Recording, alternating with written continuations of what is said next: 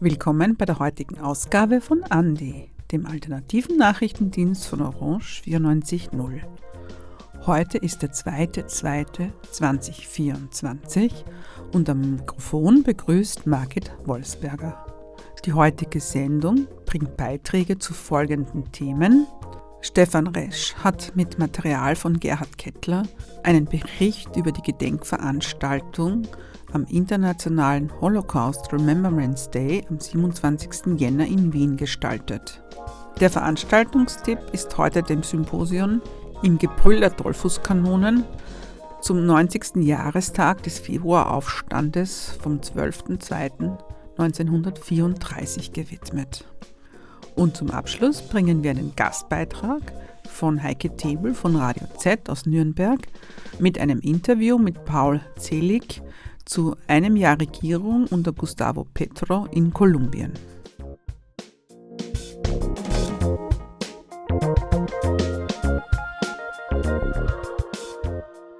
Am 27. Jänner 1945 wurde das Vernichtungslager Auschwitz-Birkenau, in dem von den Nationalsozialisten über eine Million Menschen ermordet wurden, befreit. Niemals wieder ist seither für jeden Demokraten, jede Demokratin, jeden und jede, die und der das Privileg genießt, nach dem Holocaust geboren zu sein, unser Versprechen. Im Jahr 2005 erklärte die Generalversammlung der Vereinten Nationen den Jahrestag der Befreiung von Auschwitz zum Internationalen Tag des Gedenkens an die Opfer des Holocaust. In Wien rief das Bündnis Jetzt Zeichen setzen aus diesem Anlass zur traditionellen Gedenkkundgebung am Heldenplatz auf. Rund 400 bis 500 Menschen fanden sich am Abend des 27. Jänners 2024 vor dem äußeren Burgtor ein. Czyta,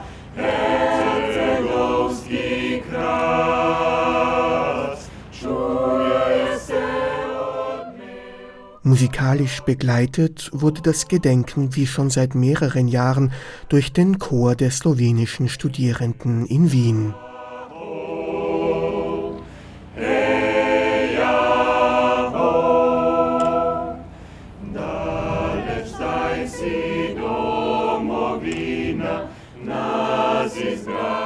Der Sprecher des Bündnisses Jetzt Zeichen setzen und Landtagsabgeordnete der Wiener Grünen Nikolaus Kunrad wies auch auf den in den letzten Monaten wieder präsenteren Antisemitismus hin.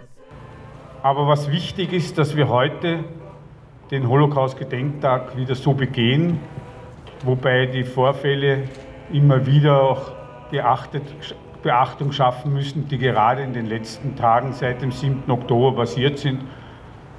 400, 400 Überfälle oder antisemitische Vorfälle, muss ich richtigerweise sagen, in Wien alleine unmittelbar nach dem 7. Oktober. Und es hat leider noch nicht ganz aufgehört. Und die Antisemiten und Antisemitinnen müssen hier ganz einfach wieder in die Schranken weisen, denn hier geht es darum, dass wir in einem friedlichen Land leben wollen und in einem Land, in dem Antisemitismus keinen Platz hat. Zu den RednerInnen gehörte auch der Vizepräsident des Europäischen Parlaments, Marc Angel aus Luxemburg. Er rief dazu auf, aller Opfergruppen des Naziregimes zu gedenken. Neben den Millionen Jüdinnen und Juden, die auf brutalste Weise, auf brutalste Weise gequält und ermordet wurden, müssen wir auch allen anderen, an alle anderen Gruppen, die von den Nazis verfolgt wurden, gedenken, die verfolgt wurden, die bedroht wurden, die entrechtet wurden und auch ermordet wurden. Alle Opfer des Holocaust und alle Opfer der Nazis müssen, die müssen alle unvergessen bleiben. Ich möchte heute, danke, alle diese Opfer müssen unvergessen bleiben. Und ich möchte heute erinnern an ähm, an die alle Menschen, die damals wegen ihrer sexuellen Orientierung oder wegen ihrer Geschlechteridentität verfolgt wurden. Und diese Opfer wurden viel zu lange verschwiegen oder sogar teils ignoriert.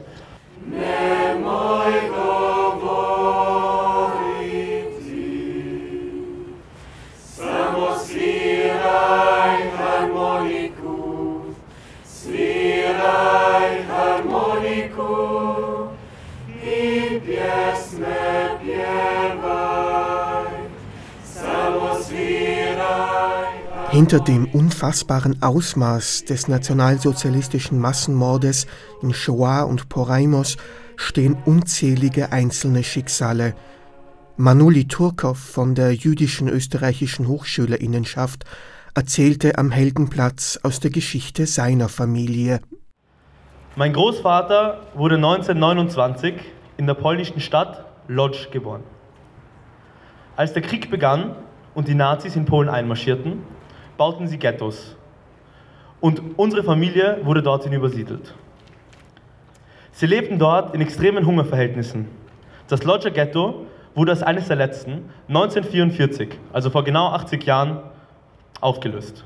Alle kamen gesammelt nach Auschwitz-Birkenau. Erst nach der Befreiung erfuhr mein Großvater über das Schicksal seiner Familie. Seine Mutter Miriam und seine kleine Schwester Chava wurden noch am selben Tag, als sie in Auschwitz ankamen, vergast. Sein Bruder und sein Vater kamen ins Arbeitslager. Doch nur die beiden Söhne überlebten.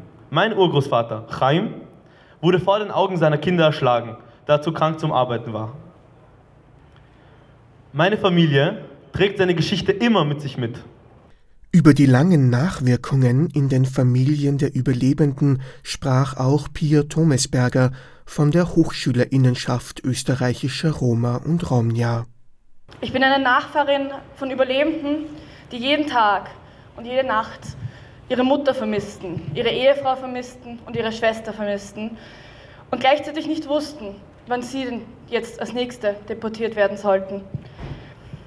Meine Rede heute hätte ich eigentlich gerne genauso wie mein lieber Kollege Samuel Margo letztes Jahr auf Romanes begonnen, auf der Sprache unserer Völkergruppe.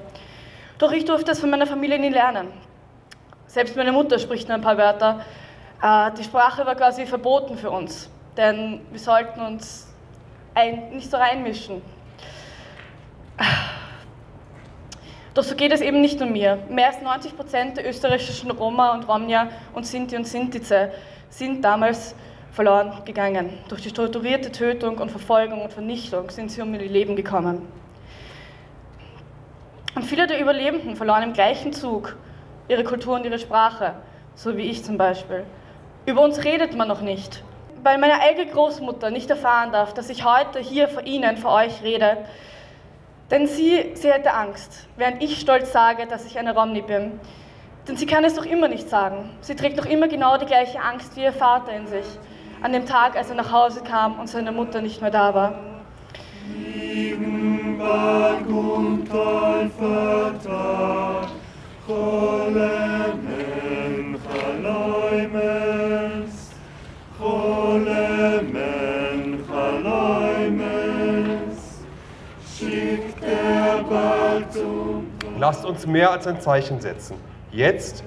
täglich gemeinsam, um uns allen zu beweisen, dass Gedenken kein einmaliges Ereignis ist, dass nie wieder keine leere Phrase ist, dass wir aus der Vergangenheit tatsächlich gelernt haben. Dieser Beitrag wurde gestaltet von Stefan Resch und enthält Tonmaterial von Gerhard Kettler.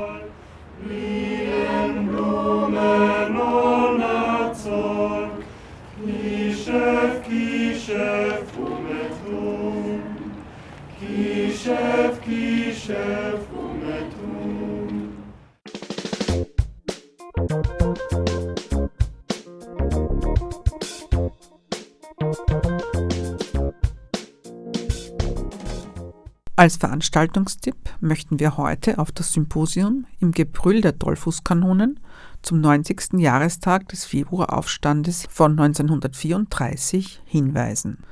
Das Symposium findet am 10. und 11. Februar jeweils ab 14 Uhr im Unicampus Altes AKH statt. Veranstalter ist das Bündnis 12. Februar, ein Zusammenschluss von unterschiedlichen linken Gruppierungen, die den 12. Februar als Tag des Aufstandes gegen den Austrofaschismus als gesetzlichen Feiertag durchsetzen möchten.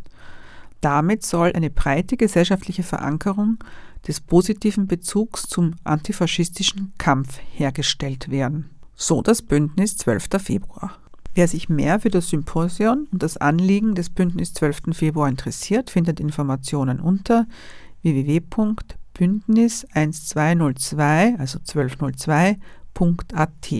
Diesen Beitrag gestaltete Margit Wolfsberger.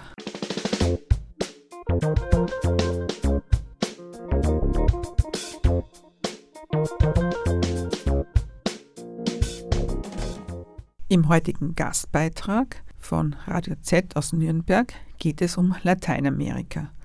Konkret hat Heike Themel von Radio Z mit Raoul Zelig gesprochen. Raoul Zelig unterrichtete mehrere Jahre als Professor für Politikwissenschaft in Bogotá und Medellin.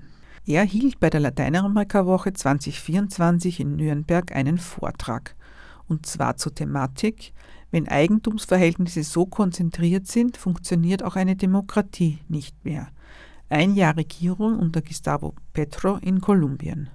Seit einem Jahr regiert der ehemalige Guerrillo Gustavo Petro das traditionell konservative Kolumbien.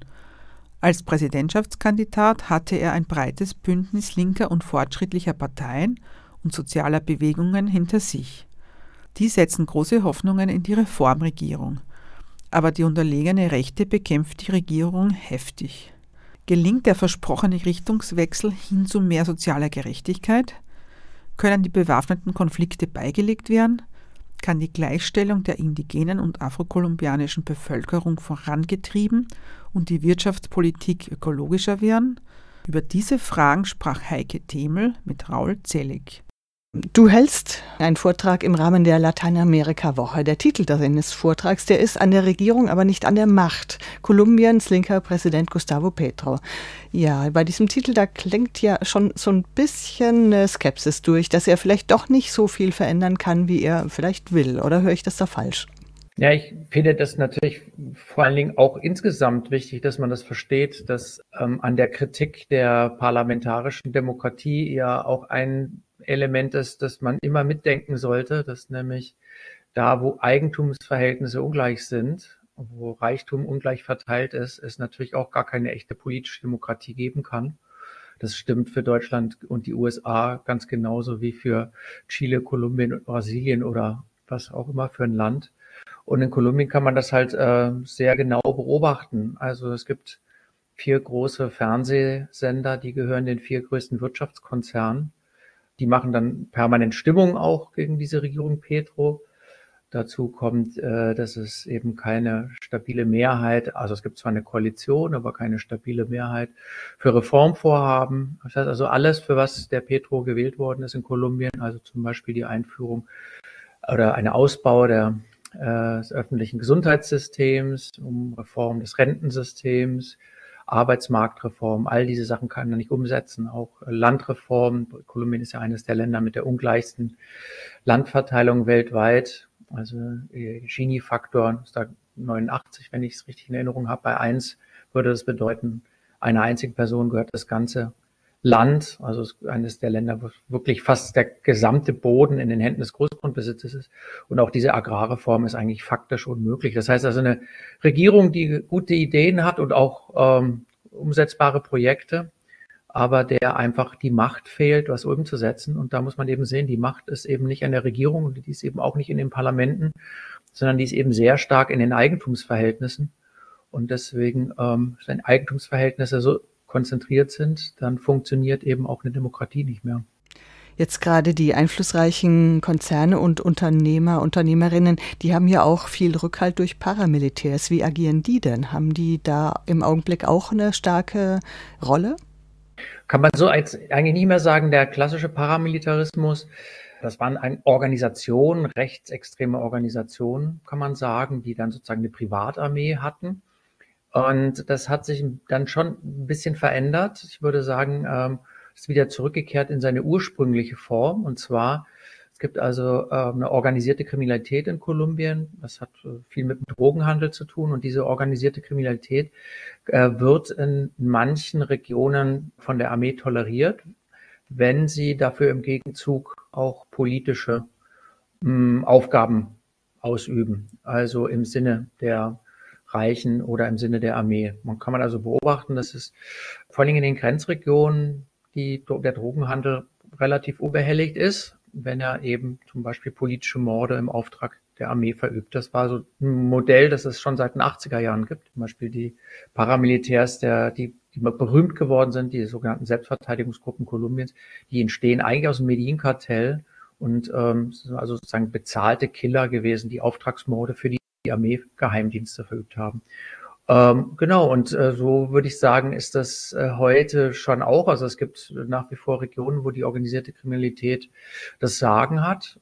Und äh, da kann man schon auch sagen, dass das nach wie vor äh, ja, dazu dient, vor allen Dingen die Selbstorganisierung von Bauern und Gewerkschaften zu verhindern. Aber dass es jetzt richtig einen deklarierten Plan dieser Paramilitärs gegen die Regierung gäbe, das kann man nicht behaupten. Also es ist nicht so wie in den 2000er Jahren, wo man zeitweise das Gefühl hatte, es gäbe sowas wie einen rechten Putschplan äh, gegen das politische System. Das kann ich heute nicht beobachten. Jetzt gab es aber kürzlich Berichte vom Geheimdienst, die angeblich einen Plan enthüllt hätten, um Präsidenten Gustavo Petro zu diskreditieren und zu stürzen.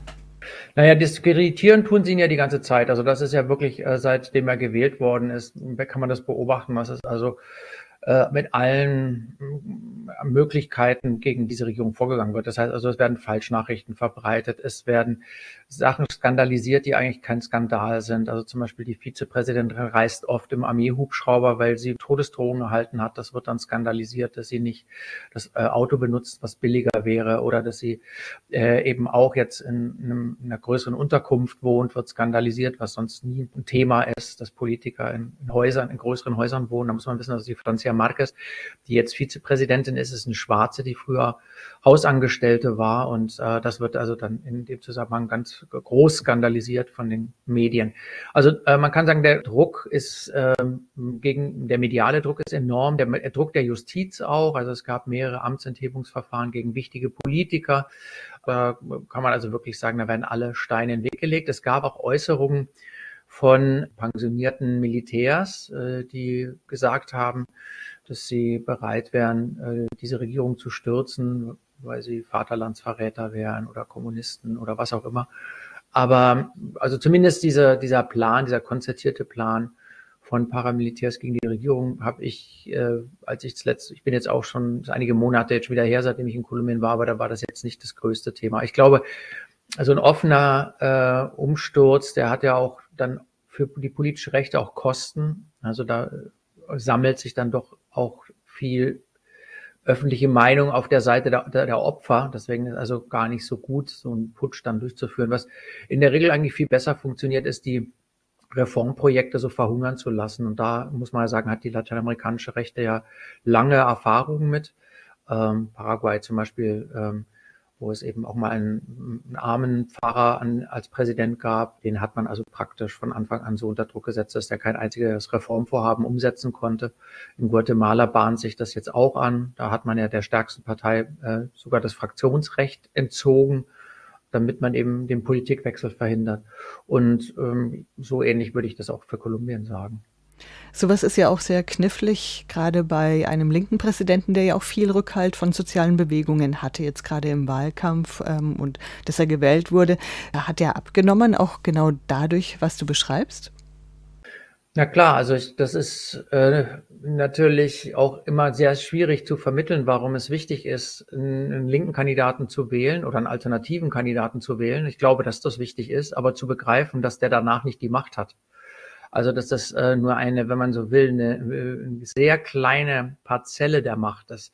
Es für die Leute, die in den sozialen Bewegungen richtig aktiv sind, die merken schon, dass sich was ändert. Also zum Beispiel die Morde an Bauernführern oder Stadtteilaktivistinnen, die hören nicht auf. Also die gehen weiter, ungemindert. Aber im Präsidentenpalast gibt es jetzt Leute, die man direkt anrufen kann und die auch direkt äh, sich rein, äh, sich reinhängen um äh, die angegriffenen Organisationen zu unterstützen. Ich war auf einem Meinungstribunal von Opfern der Polizeigewalt. Und das war äh, also schon spürbar, dass durch den Regierungswechsel es ganz, ein ganz anderes Klima ist. Also diese Opfer der Polizeigewalt 2021 gab es ja einen Armutsaufstand während Corona in Kolumbien. Da sind sehr viele Jugendliche erschossen worden. Und ähm, da äh, haben jetzt also Opfer, Angehörige der Opfer sich organisiert. Und ähm, früher wären solche Leute äh, mit dem Tode bedroht worden. Jetzt werden sie von Sekretären des Präsidenten äh, empfangen. Und das ist natürlich schon anders. Das erleichtert es auch für die Organisation, ihre Fälle publik zu machen. Aber es ändert halt nicht unbedingt was an den Kräfteverhältnissen, dass man halt weiter als, ähm, ja, als Aktivist der, der, der Bauernorganisation, der Stadtteilorganisation verfolgt wird. Insofern ist es schwer zu vermitteln. Also man muss eigentlich in den Organisationen, würde ich sagen, Kolumbien haben schon viele auch so ein äh, differenziertes Verhältnis und verstehen, dass das eben nur eine, ein Teil der Macht ist, den man da erobert, wenn man an die Regierung kommt. Äh, und das äh, gibt aber viele einfache Wähler, die das nicht verstehen. Und man hat ja bei den Regionalwahlen auch gesehen, dass die Parteien des Bündnisses von, von Pedro nicht sehr gut abgeschnitten haben. Du hast ja gerade Vizepräsidentin Francia Marquez erwähnt. Auf sie wurden große Hoffnungen gesetzt, vor allem von der afrokolumbianischen und indigenen Bevölkerung. Sie selbst, sie ist ja Juristin und Afrokolumbianerin. Wie, wie agiert sie? Kann sie Hoffnungen schon erfüllen im Augenblick?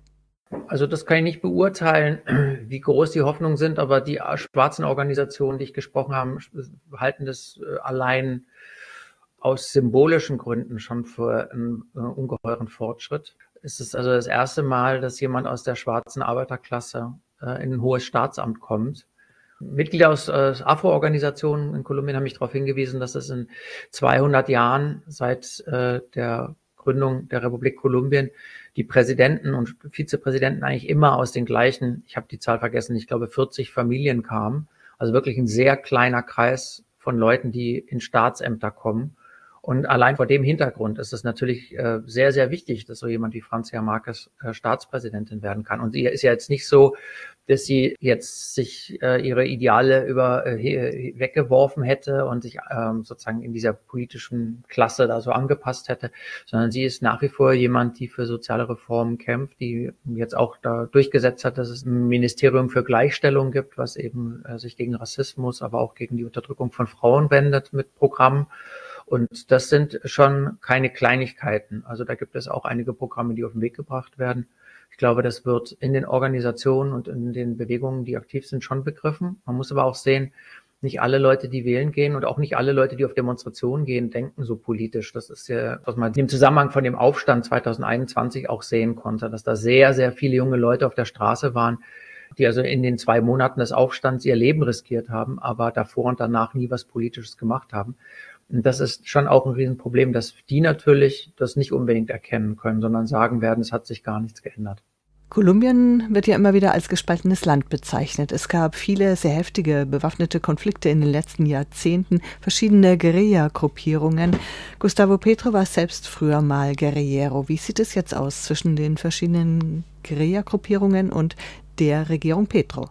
Also vielleicht muss man zunächst mal sagen, das mit dem Gespalten ist natürlich richtig, aber die Spaltung hat natürlich was mit einer sozialen Spaltung zu tun. Ne? Also dass da Guerillagruppen entstanden sind in den 60er Jahren, hat was mit der extremen Ungleichheit zu tun und auch mit der ungeheuren Gewalt, mit der die äh, politische Oberschicht vorgegangen ist gegen soziale Proteste.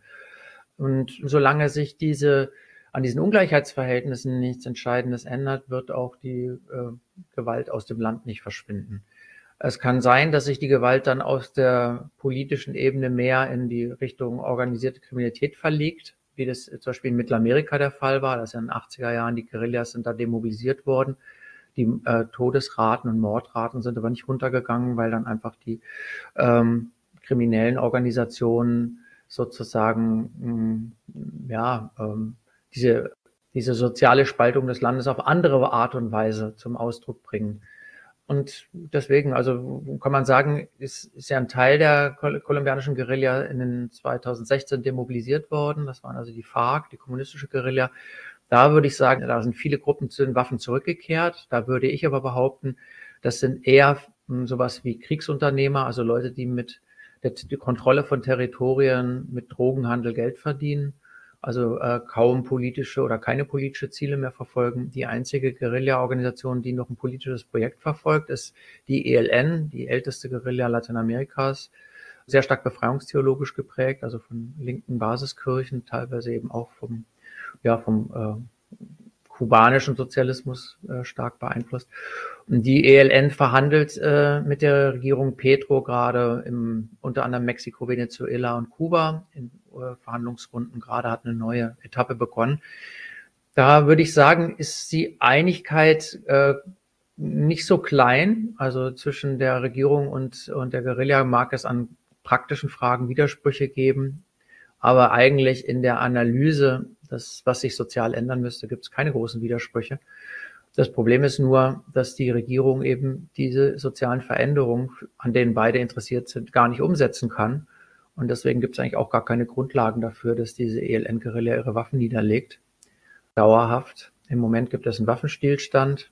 Ähm, aber muss man auch sagen, die Armee und die Guerilla sind ja gar nicht die einzigen Akteure dieses Kriegs, sondern eben, das haben wir vorhin schon mal gehört, diese paramilitärischen Gruppen, also eigentlich die Vorfeldorganisationen von Viehzüchtern und ähm, von Militärs, agieren in verschiedenen Regionen weiter gegen die Guerilla. Und in diesen Gebieten gibt es dann auch Kämpfe oder in diesen Gebieten, Gebieten werden dann eben auch Bauernführer umgebracht. Also insofern diese Vorstellung, dass die Macht äh, in der politischen Sphäre ist und von der Regierung aus diese Probleme gelöst werden können, die ist halt einfach falsch. Das zeigt sich auf ganz, ganz vielen Ebenen in Kolumbien. Wer nicht über die Eigentumsfrage redet, hat eigentlich schon verloren. Die Regierung Gustavo Petro ist jetzt seit einem Jahr an der Macht. Was denkst du, was sind in der nächsten Zukunft die größten Schwierigkeiten? Mal abseits von den Eigentumsverhältnissen, über die wir ja schon sprachen. Das größte Problem ist, dass er eigentlich kaum eine Reform umsetzen kann, die wichtig wäre. Also die äh, Sozialreform, zum Beispiel die Gesundheitsreform, das ist ja ein gutes Beispiel, das muss man vielleicht auch mal so ausführen. Kolumbiens Gesundheitssystem ist komplett privatisiert worden in den 90er Jahren. Der Staat zahlt zwar Krankenkassenbeiträge, aber die Krankenversicherung und äh, die Krankenhäuser sind fast alle äh, gewinnorientierte Unternehmen und das heißt also viel Finanzkapital auch aus dem Ausland in diese Branche reingeflossen. Wenn man das jetzt wieder überführen will in ein stärker vom Staat bestimmtes oder beeinflusstes Gesundheitssystem, dann verhindert man sozusagen die Gewinne dieser Gesundheitskonzerne. Und dagegen leisten die natürlich erbitterten Widerstand. Das ist auch der Grund gewesen, warum die Koalitionsregierung von Petro schon äh, im Frühjahr dieses vergangenen Jahres äh, zerbrochen ist nach wenigen Monaten. Also er hatte sehr erfolgreich eine breite Koalition erstmal aufgebaut und ist dann ähm, diese, diese Koalition ist ihm in dieser Frage zerbrochen, als er versucht hat, diese Gesundheitsreform durchzusetzen. Und ich denke, dass das das Hauptproblem ist, dass er eigentlich im Moment ein paar Sachen an Fonds verwalten kann. Also sie haben einen ganz akzeptablen nationalen Entwicklungsplan aufgestellt, das ist sozusagen wie ein Haushaltsplan über die Mittelverwendung. Da sind andere Akzente gesetzt worden, die Indigene und Bauern, Kleinbauern stärken. Aber äh, alle wichtigen Arbeitsmarkt- äh, und Sozialreformen sind im Parlament blockiert. Und äh, man kann eigentlich nicht sagen, wie es es lösen könnte. Also solange eben die großen Vermögen in Kolumbien so viel politische Macht besitzen, lässt sich dieses Problem nicht aufbrechen, weil es unvorstellbar ist, eine Zweidrittelmehrheit oder eine 65 Prozent Mehrheit im Parlament zu bekommen, wenn alle Medienkonzerne gegen einen arbeiten. Wie soll das gehen? Also da sieht man, glaube ich, ganz deutlich, dass die Eigentumsverhältnisse soziale und demokratische Reformen in Kolumbien verhindern. Du hast jetzt mehrfach diese Eigentumsverhältnisse angesprochen und als Hindernis bezeichnet und die angehen. Wäre da was möglich? Ja, wie soll das funktionieren? Also eine Agrarreform wäre ja ein Beispiel, um zu verteilen. Wenn Land ungleich verteilt ist, dass man es gleicher verteilt. Aber wenn äh, die Gegenseite sagt, dass sie dann bereit ist, äh, den Bürgerkrieg zu deklarieren, wie will man dann eine Agrarreform machen? Also man hat äh, in Kolumbien gewissermaßen gesagt, man möchte äh, die, den Blutzoll einer Revolution vermeiden und auf eine Reform setzen. Aber wenn eine Reformregierung äh, hat, nicht die Möglichkeiten, an diese Kernfrage Hand anzulegen, weil ja immer auch immer gesagt wird, ja, Eigentum ist eine Privatsache, da hat die Politik sich nicht einzumischen. Ähm, und deswegen lässt sich an diesen ungleichen Vermögensverhältnissen an Kolumbien und an den meisten anderen Ländern der Welt auch nicht schrauben.